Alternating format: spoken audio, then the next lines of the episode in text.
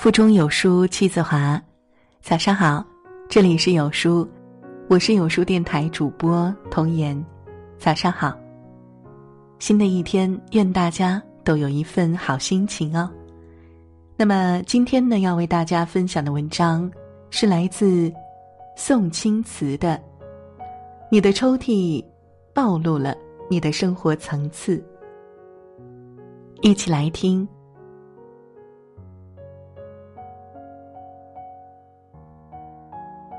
春节快到了，扫除季也要开始了。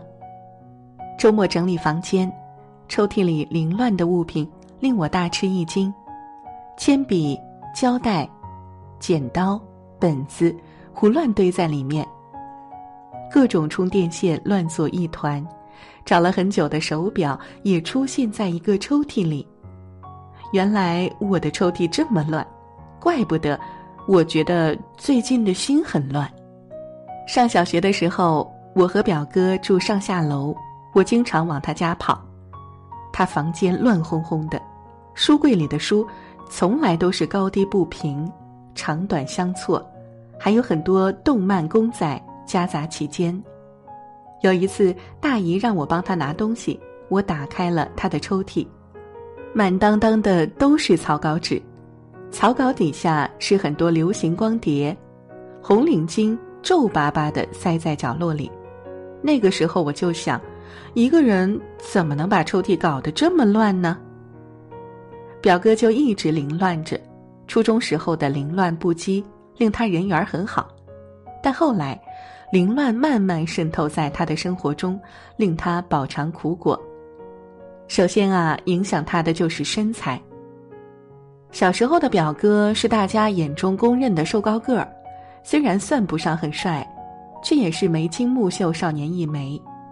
可是从大学开始，他的体重就直线上涨，身材从魁梧齐伟变成了虎背熊腰。从前认识他的阿姨们都感叹：“多好的小伙长残了。”从前认识他的姑娘们都伤感：“多好的对象没着落。”从前认识他的朋友们都高兴，终于又有个比我丑的了。因为习惯了凌乱，所以失去了自控力，不懂得体重管理，使身材一步一步走样。其次，影响的是他的家庭。表哥四年前结婚了，定居在北京，工作一帆风顺，但生活一团乱麻。他有两个女儿，年龄不大。但玩具很多，我去他家总有一种不知何处落脚的不安。玩具四处散落，似乎从来就没有整理过。柜子、抽屉买了一个又一个，但依旧有收纳不完的东西，东一只西一只，占满了空间。因为习惯了凌乱，所以失去了审美感，不懂得收纳整理，使家中没有一丝空隙。最后。影响的是他的孩子，表哥的两个女儿非常可爱，能说会道，但是他们不收自己的玩具，也不做任何家务。他们说：“孩子多学点东西就好了，学收拾房间干嘛呀？”殊不知，孩子只有会整理生活，才能更好的整理知识、整理思维、整理自己的未来。因为习惯了凌乱。所以失去了榜样感，不懂得以身作则，使孩子也只能在凌乱中渐渐长大。抽屉乱不只是生活的混乱，更是一种思维的混乱。是我们没有办法静下心思考，任何关系都会浮于表面，无法深入。上小学时，我还有一个玩伴。小燕子是爸爸朋友的女儿。她大我一岁，我去她家永远都感觉干净整齐。我最喜欢和她玩芭比娃娃，她的娃娃是放在一个盒子里，盒子里面还有一个小袋子，专门放娃娃的奇装异服。而我的芭比娃娃经常头不见，手臂不见，或者干脆整个都不见了。小燕子一直是三好学生类型的，相貌好，身材好，学业好，上了大学追她的人依旧很多，但她一个也没有答应，找到了一份五百强的工作，日复一日的努力着。去年过年见她，依旧是那样美丽而清爽。抽屉整洁，思维才能整洁，才能在思考时保持清醒的头脑，在处事时保持独立的个性。我非常喜欢逛无印良品，每次都会有一种舒服而自然的购物体验。无印良品也一直倡导自然、简约、质朴的生活方式，店铺的货物摆放、灯光设计和严选产品，无不凸显着这一理念。日本的店铺大都会有这样的感觉，不追求过度奢华。只注重自然实用，对于细节追求到极致，对于空间利用到最大，于是才有了无印良品，才有了优衣库，有了一家又一家的百年老店。这是一种工匠精神，不是急功近利，而是平心静气，细火烧的好汤。整理抽屉是一种生活哲学。不强调流行，而去还原生活最本真的含义。物质可以简单一点儿，精神需要丰富一点儿。乔布斯虽被奉为苹果教父，却推崇极简主义的生活。结婚时，他主张又没有任何蛋奶制品的素食婚礼蛋糕。结婚后，为了买一张沙发，和妻子讨论了八年。生活中，他只有三种颜色的衣服：黑白灰。乔布斯说：“专注和简单是我的秘诀之一。简单可能比复杂更难做到，你必须努力理清思路，从而使其变得简单。但最终是值得的，因为你一旦做到了，便可以创造奇迹。简单并不是一直做减法。”而是需要用逻辑将眼前的一切归纳整理清楚了之后，再进行统筹分配的复杂运算。简单比复杂更困难。日本极简主义教父佐佐木是一个喜欢扔扔扔的美男子，他的家可以用家徒四壁来形容。几乎没有任何多余的家具，也没有床，衣柜里只有简单的六套衣服，真可谓简单到了极点。但他家以前不是这样的，从前的他，家里东西堆得像一座小山，拥挤不堪。他搬过一次家，但运费差点儿要他破产。他有过一个女朋友，但混乱的生活令他们最终分手了。他终于开始改变，买东西，即使得到想要的，永远也有更想要。衣柜里的那些旧衣服，是你在商场里千挑万选出来的。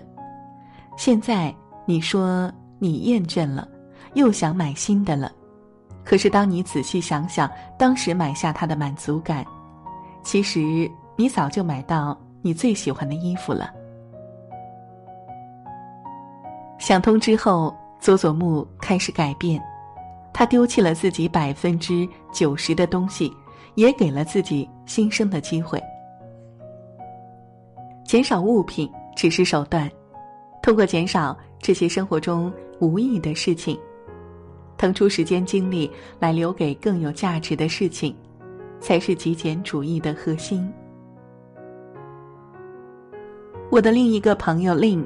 就是极简主义的忠实实践者，他家的柜子、抽屉、桌子，甚至插头都是极简风。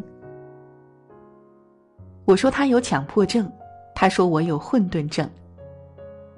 我问他如何从混沌到整洁，他说要做到断舍离，断，断绝不需要的东西，舍，舍去多余的废物，离。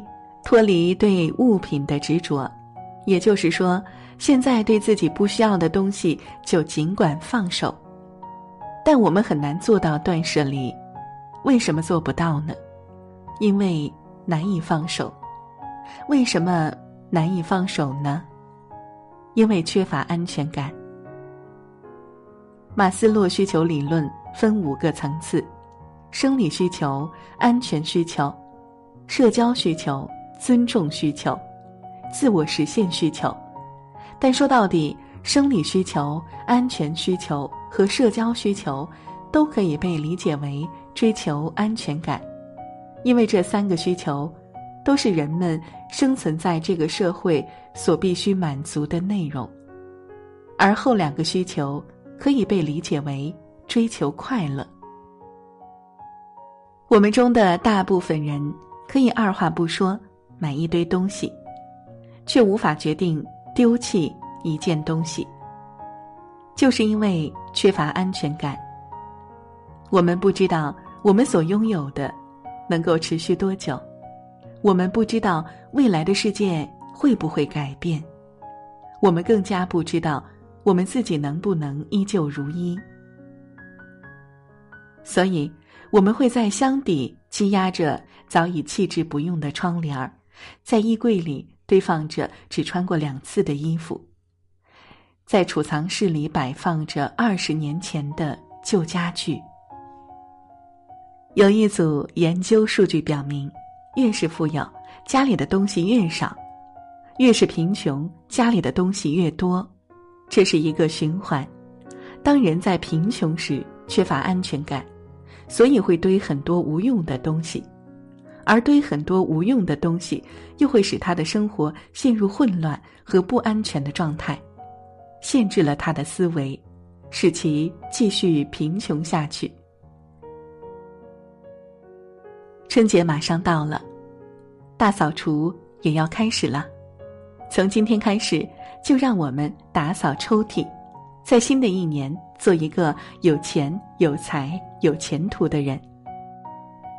所以，这里给大家几条整理抽屉的小妙招：一、清空，清空抽屉里的所有东西；二、清洁，打扫干净抽屉，清除所有的垃圾碎片，用清洁剂喷洒干净，让抽屉干净整洁。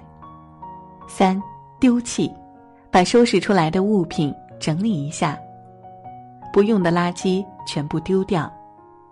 四，分类，那几个箱子，把剩下的物品逐个分类，想送人的物品、以后再用的物品、留在抽屉里的物品。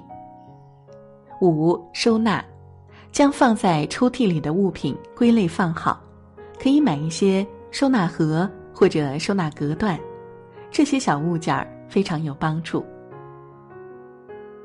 祝愿大家能够在整理抽屉的过程中，为自己整理出来一个更加美好的未来。在这个碎片化的时代，你有多久没读完一本书了？长按扫描文末二维码，在有书公众号菜单，免费领取五十二本好书。每天有主播读给你听。好了，这就是今天跟大家分享的文章。觉得好看，欢迎在文章末尾点击“好看”，和万千书友一起分享好文。我是主播童言，明天同一时间，我们再见哦。